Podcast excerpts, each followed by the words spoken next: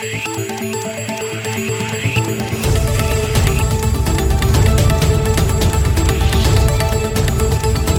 et bienvenue à cette édition de Santé, Sciences et Développement, le magazine scientifique de SciDev.net en partenariat avec votre radio. Présentation Sylvie Acoussan. Au menu de cette édition, le Niger s'est doté d'une stratégie nationale de couverture sanitaire universelle pour les dix prochaines années. Objectif assurer une meilleure qualité de soins de santé à la population. La Côte d'Ivoire, pour sa part, continue de bâtir un système de réponse résilient afin de pouvoir faire face à toutes les épidémies récurrentes. Actuellement, des exercices de simulation sont en cours dans les différentes régions sanitaires du pays. Au Burkina Faso, la téléconsultation est désormais une réalité dans la pratique médicale. Une première expérience a eu lieu le 3 août dernier au centre hospitalier universitaire Yalgado Ouedraogo de Ouagadougou. Dans ce magazine, vous pourrez suivre une interview du directeur des systèmes d'information en santé, le docteur Boukari Ouedraogo. Quelles sont les causes de la fièvre de Lassa et comment s'en préserver? La réponse dans notre rubrique Kesako. Et puis l'agenda scientifique de la semaine, ce sera comme d'habitude en fin d'édition.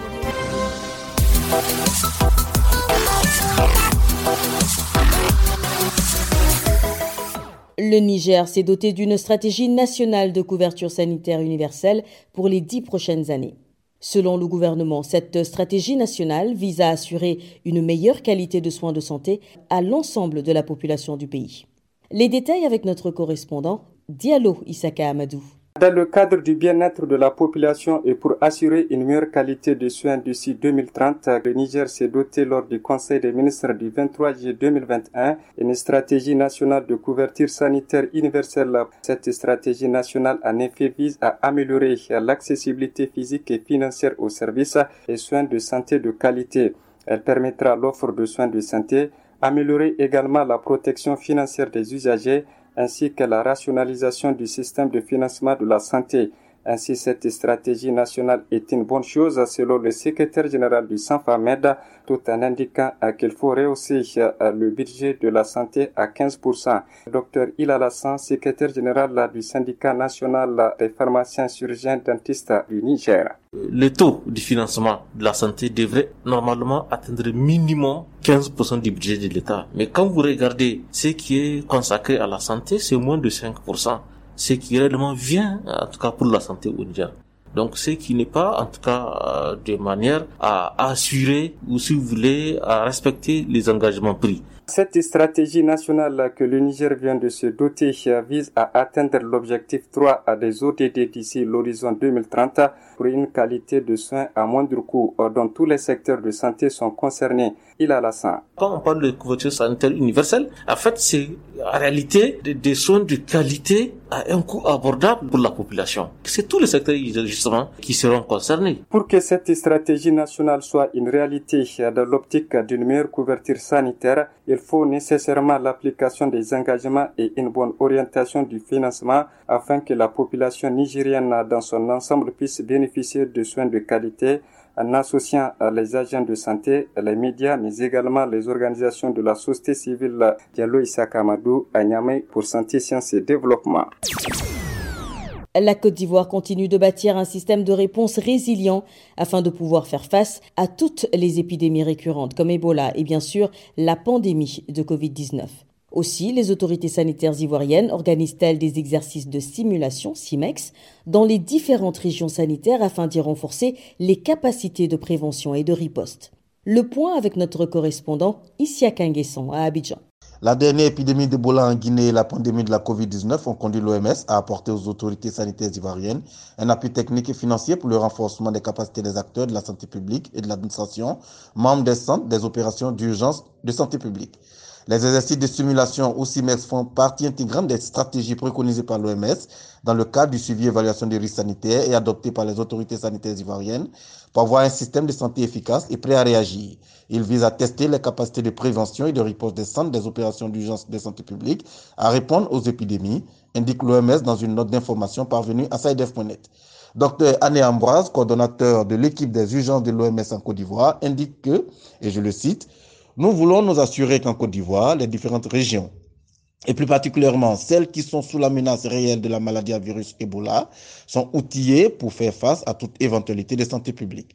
Nos impressions sont bonnes au regard de l'engouement et l'engagement des autorités administratives et sanitaires locales. Fin de citation. Les exercices de simulation au CIMEX lancés en mai 2021 à Mans se sont déroulés à Boisseau, ville frontalière avec le Ghana, le 3 août dernier à Odiné, vers la Guinée et le Mali, et se poursuivront dans les régions du Bafing à Touba, du Cavalier à Guiglo et de San Pedro du 9 au 27 août prochain, avec pour chef de file l'OMS, l'UNICEF, IRC, CDC Atlanta et l'USAID apportent leur concours à cette initiative de prévention sanitaire. Ici à Kanguessan, Abidjan, Santé, Sciences et Développement. Au Burkina Faso, la téléconsultation est désormais une réalité dans la pratique médicale. Une première expérience a eu lieu le 3 août dernier au centre hospitalier universitaire Yalgado Ouedraogo de Ouagadougou. Il s'agissait pour un médecin spécialiste de consulter un patient à 184 km de la capitale. SideF.net a interviewé le directeur des systèmes d'information en santé qui revient sur cette première expérience et ses avantages dans la prise en charge des patients des zones reculées du pays. Le docteur Boukari Ouedraogo est au micro de notre correspondant Abdelaziz Nabaloum. Bonjour. Oui, bonjour. Qu'est-ce que la téléconsultation? Donc, La téléconsultation, logiquement, ça veut dire que c'est la prise en charge d'un malade à distance par un spécialiste qui n'a pas la compétence sur le lieu du, là où le malade est situé. Donc le malade est assisté par un professionnel de santé pour prendre l'avis d'un autre spécialiste qui est, qui est situé à distance. Donc dans le cas de cette activité de, ce matin, il a consisté notamment à éprouver la faisabilité de cette téléconsultation entre deux structures, une structure de référence et puis une structure très éloignée. Donc il y a un médecin qu'on appelle le médecin référent et le médecin qui est requis. Donc le médecin récurrent était situé notamment au CHR de, de Tengodogo, à une centaine de kilomètres de Ouagadougou, où il avait notamment en face de lui un patient souffrant de pathologie dermatologique. Donc lui, il n'avait pas les compétences pour savoir quel est le diagnostic quel traitement il faut administrer au malade. Donc, dans ce cadre-là, on a mis en place cette plateforme qui permet notamment à distance au niveau du centre hospitalier universitaire Yalgado de voir en temps réel les lésions dermatologiques du malade et de donner son point de vue. Donc, il a consisté notamment à échanger en direct en présence du malade qui est situé à Tenkodogo, qui est assisté par le professionnel de santé pour pouvoir apprécier les lésions dermatologiques et donner son point de vue. Donc, dans ce sens, il a fait les prescriptions, donné des conseils et donné l'ordonnance médicale. Et cette ordonnance médicale, il faut dire que la plateforme permet également à le prestataire qui est situé à distance de renseigner la plateforme, notamment en termes de, de conseils, en termes d'examen paraclinique et également en termes d'ordonnance médicale qui devait être payée. Donc, dès lors qu'il renseigne et qu'il valide, le médecin qui est situé de l'autre côté là-bas a automatiquement accès à la prescription et aux conseils qui ont été donnés notamment par le médecin qui, ont des, qui a une compétence beaucoup plus élevée que lui qui est en présence du malade. On parle de données à caractère personnel. Est-ce que vous ne craignez pas que les images des personnes qui seront consultées soient, se retrouvent encore sur le net avec les bulletins de santé, avec tout ce qui y va avec? Parlant de données à caractère personnel, c'est très très important parce que comme nous sommes dans un univers où la sécurité à 100% elle n'existe pas, notamment si on est sur Internet, dans la stratégie, on on passe notamment, on passe notamment par le réseau local d'administration. Ça veut dire que les images que vous avez vues, vous avez suivi tout le processus, vous n'avez pas vu le visage du malade parce que ça, c'était pas possible de montrer le visage du malade parce que normalement, c'est le médecin et puis le malade. Donc, vous n'avez pas vu son visage, vous n'avez pas entendu savoir parce que ça rentre notamment dans le cadre du secret médical. Mais dans le cas de cette télé, de téléconsultation pour la télémédecine que nous sommes en train de déployer, on passe par le réseau local d'administration qu'on appelle le résident. C'est le réseau local de l'administration va consister essentiellement à mettre en réseau toutes les structures hospitalières avec un réseau local, mais ne passe pas par Internet. Donc, c'est non seulement ça va permettre d'avoir une disponibilité, euh, une meilleure qualité des images, une meilleure qualité notamment de la communication, puisque c'est un réseau local qui ne passe pas par, par, Internet. Donc, ce qui fait que la protection des données à caractère personnel est assuré. Et également, les serveurs, les données, notamment l'enrichissement du malade, toutes ces serveurs, tous ces serveurs sont hébergés sur le territoire national conformément à la loi qui recommande que toutes les données à caractère personnel des malades soient hébergées sur le territoire burkinabé. Le Burkina est un pays où le problème de connexion se pose vraiment avec acuité. Est-ce que vous ne craignez pas que vos efforts soient sapés par ce problème-là? La télémédecine elle ne passera pas par Internet. On va utiliser essentiellement le réseau local d'administration, notamment par la fibre optique, qui seront mais pour interconnecter les structures hospitalières.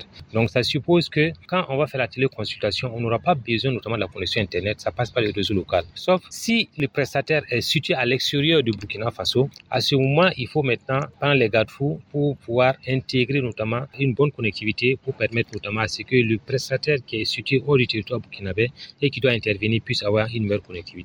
Sinon, pour le moment, tout ce qui est téléconsultation, téléexpertise, télésurveillance, ça ne passera absolument pas par la connexion Internet, c'est uniquement par le réseau local d'administration. C'était le directeur des systèmes d'information en santé du Burkina Faso, le docteur Boukari Ouedraogo, interviewé par Abdelaziz Nabaloum.